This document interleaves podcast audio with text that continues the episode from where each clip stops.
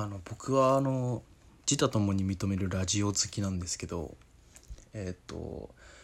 まあ幅広くないな、えー、と深夜の芸人のラジオかえっ、とポッドキャストの、まあ、バラエティ寄りのものがすごい好きで、えーそれを大体中学に上がる前の春くらいからだ小6の最後の春休みから聞いてて、えーだから彼もあれ12歳とかだからかれこれもう13年ぐらい聞いてるわけなんですけどえっ、と、まあ、割とそういうくらい聞いてて飽きないくらい好きなんですよね。まあえっ、とどれも興味ないと思うんですけど遍歴としては、えーまあ、まず深夜ラジオにはまる前にその小学校5年生の時にあのアベレージっていう東京 FM でやってるラジオドラマにはまってでそこからラジオにのめり込んでいってその後は割とあの日中にやってるラジオをあのテレビつけないでなんか休みの日とか家でラジオを聞くみたいなことをやっていて。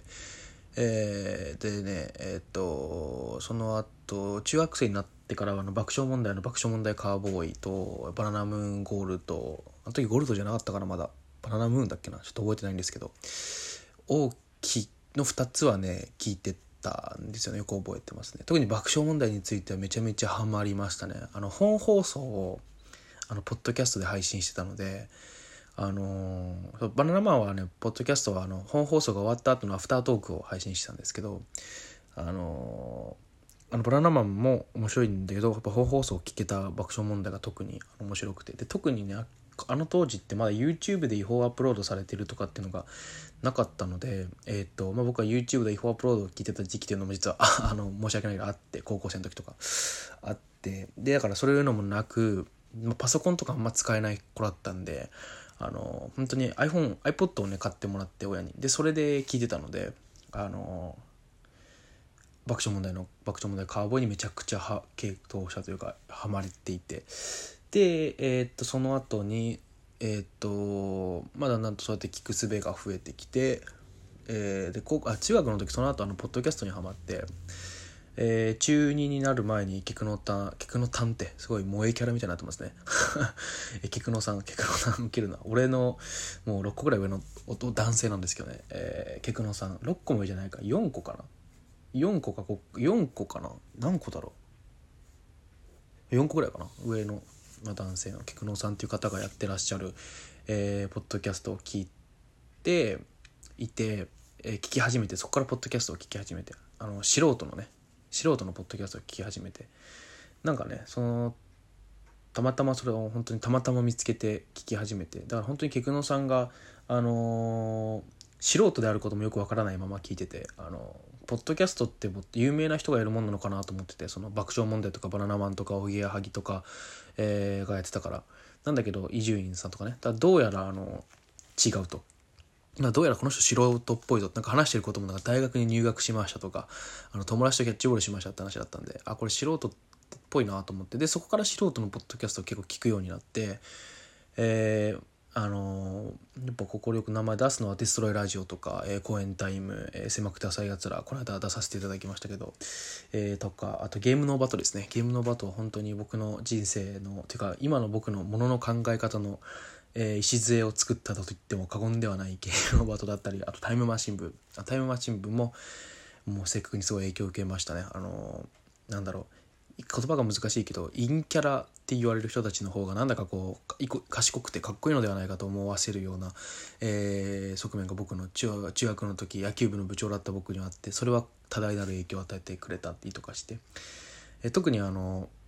あのその辺のポッドキャストは人生に影響を与えたって言ってるんですけど本当にあの過言ではなく、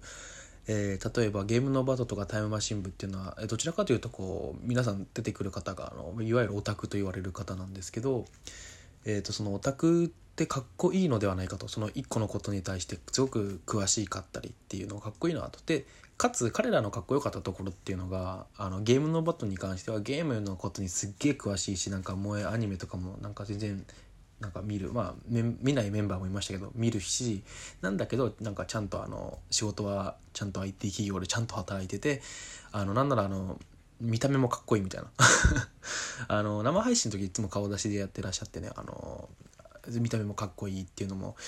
えーっとあってでその理路整然とそれが話せるっていうなんでこのアニメが流行ってるかというとこうこうこうでこうだからだと思うんだよねっていうこう分析もできる感じもすごくかっこいいなと思ったしでタイムマシン部についてもすごいあのアニメとかゲームに詳しいんだけど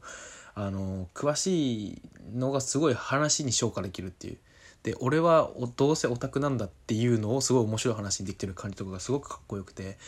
えー、あすごいなんかこういう人になりたいなと思わされた記憶がありますね。で極めつきはまあデストロイラジオですね。デストロイラジオはあんまりどちらかというとオタクっぽい要素っていうのはないけれどもすごい過激なことを言ってで面白ければいいんだみたいな。テンションもう本当に面白ければいいし自分が面白いと思ってればいいしみたいな苦情もめっちゃ来るみたいな。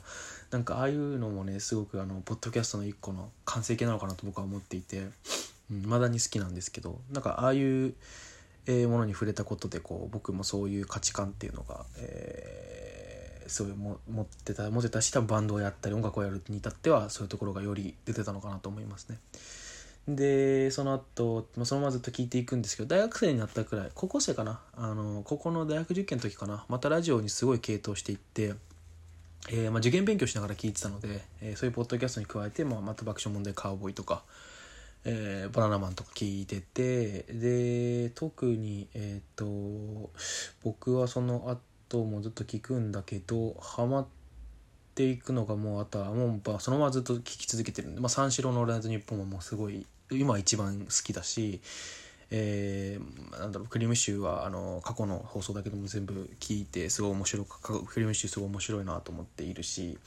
なんか「オールナイトニッポン」にも手を出し始めましたね。そのジャンクばっかだったので「俺の日本も聞いてで今もあのマジカルラブリーと三四郎とあと何聞いてるかな？霜降り明星は最近聞いてないな。なんかゼロの時は聞いてたけども。